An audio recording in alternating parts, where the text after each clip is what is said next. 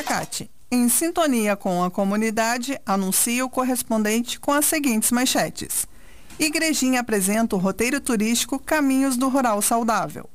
Núcleo de Mulheres Empreendedoras entrega mais de 4 mil reais para bombeiros voluntários de Igrejinha e Três Coroas.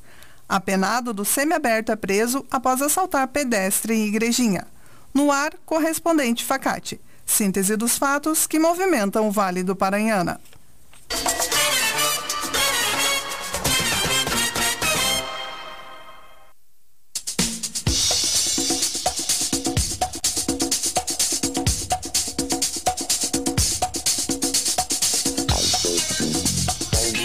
Apresenta o roteiro turístico Caminhos do Rural Saudável.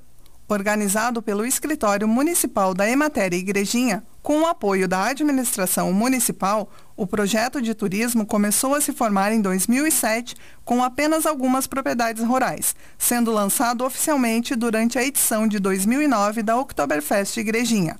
Composto atualmente por 11 propriedades que buscam resgatar antigas tradições e culturas do interior, o Caminhos do Rural Saudável tem o objetivo de valorizar a harmonia entre o ser humano e a natureza. Confira no site da rádio mais informações sobre cada um dos locais que fazem parte deste circuito rural de Igrejinha. A Facate está com inscrições abertas para o mestrado em desenvolvimento regional. Interessados devem fazer a inscrição até o dia 1 de dezembro em www.facate.br. A instituição é conceito 5, sendo nota máxima segundo avaliação do MEC. Escolha Facate e se destaque no mercado de trabalho. Mestrado é na Facate. Inscrições em www.facate.br.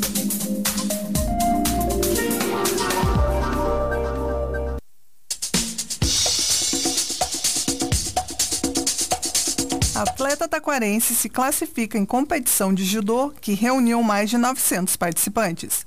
Realizada no Ginásio Municipal de São Leopoldo no último sábado, a sexta etapa do Circuito de Copas da Federação Gaúcha de Judô reuniu 41 equipes e mais de 900 atletas de diversas regiões do Rio Grande do Sul.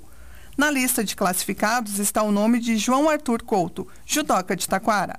João, que é estudante de Publicidade e Propaganda das Faculdades Integradas de Taquara, a FACAT, representou a Associação Canoense de Judô, de Canoas, e ficou em primeiro lugar, na categoria Sênior Aspirante para atletas com até 90 quilos.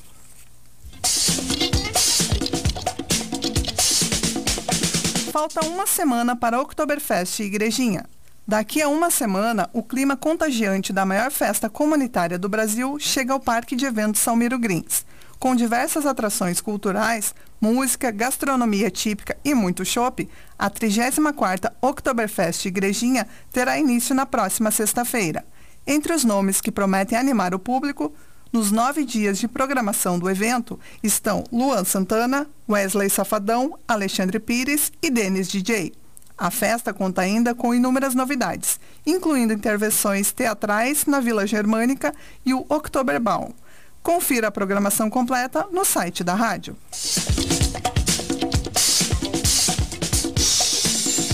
Atletas de Parobé estão disputando Superliga de Futebol 7 pelo Chapecoense.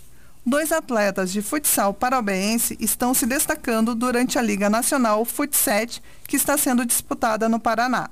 Wesley Federici, de 23 anos, e Lucas Ferreira, de 24 anos, que integravam a equipe USP de Parobé, estão participando da disputa pela equipe chapecoense. A competição, que reúne 16 dos 32 principais clubes de futebol 7 do país, está ocorrendo em Maringá, no Paraná, e segue até amanhã.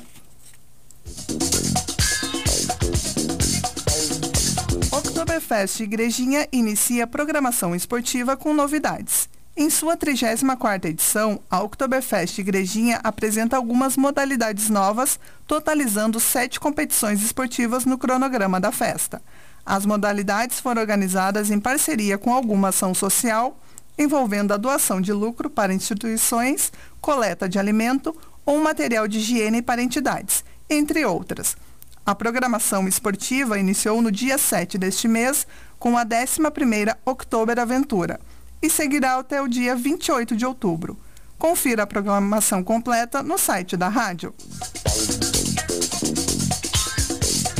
Núcleo de Mulheres Empreendedoras entrega mais de 4 mil reais para bombeiros voluntários de Igrejinha e Três Coroas. Na última quarta-feira, o Núcleo de Mulheres Empreendedoras, vinculado à Câmara de Dirigentes Logistas, a CDL de Igrejinha e Três Coroas, repassou o lucro obtido no evento Construindo Memórias às Pioneiras, realizado no dia 27 de setembro. Ao todo, foram entregues R$ 2.100 aos bombeiros voluntários de Igrejinha e o mesmo valor aos bombeiros voluntários de Três Coroas.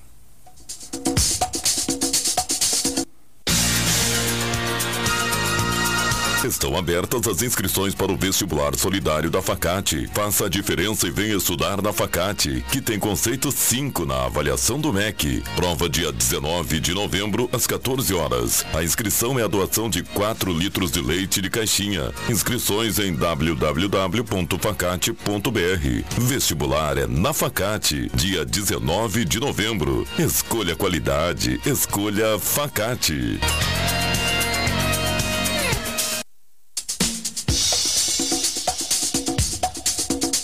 Ouvindo o correspondente Facate. Agora são 12 horas e 44 minutos.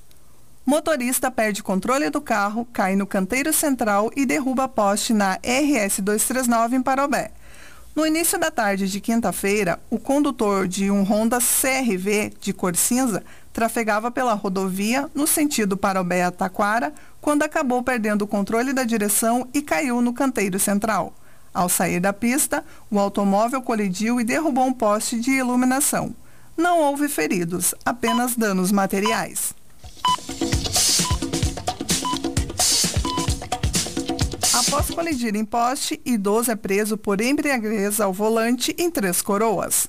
Na quinta-feira, por volta de sete e meia da noite, a Brigada Militar de Três Coroas foi acionada até a rua Ernesto Mor, no bairro Águas Brancas, para atender uma ocorrência de acidente de trânsito envolvendo um Fiat Uno de cor branca que teria se chocado em um poste de iluminação na via pública.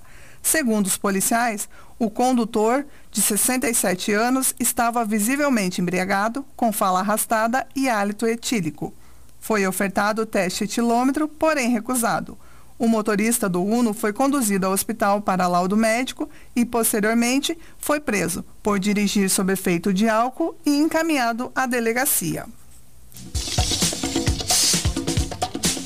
Apenado do semiaberto é preso após assaltar pedestre e igrejinha. Na madrugada de ontem, quando saía de uma festa na Avenida Castelo Branco e se deslocava a pé em direção ao bairro 15 de Novembro, um homem de 18 anos foi abordado por um indivíduo que colocou um estilete em seu pescoço e desferiu socos em seu rosto, roubando seu celular e uma nota de 5 dólares. Durante buscas pela área central, a Brigada Militar abordou o suspeito com o celular e a cédula roubados, além do estilete utilizado no crime. O suspeito, de 34 anos, com vários antecedentes por furtos, roubos, posse de entorpecentes e lesão corporal, também era detento do presídio de São Francisco de Paula, no regime semiaberto. O criminoso foi preso em flagrante por roubo a pedestre e encaminhado ao sistema prisional. Mais detalhes destas e outras notícias no site da Rádio Taquara.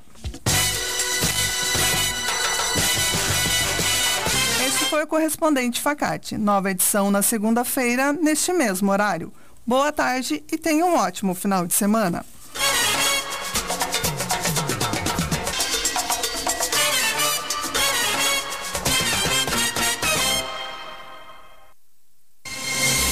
Informações, entrevistas, bate-papo, músicas e tudo o que acontece no Vale do Paranhana você fica sabendo aqui. Rádio Taquara.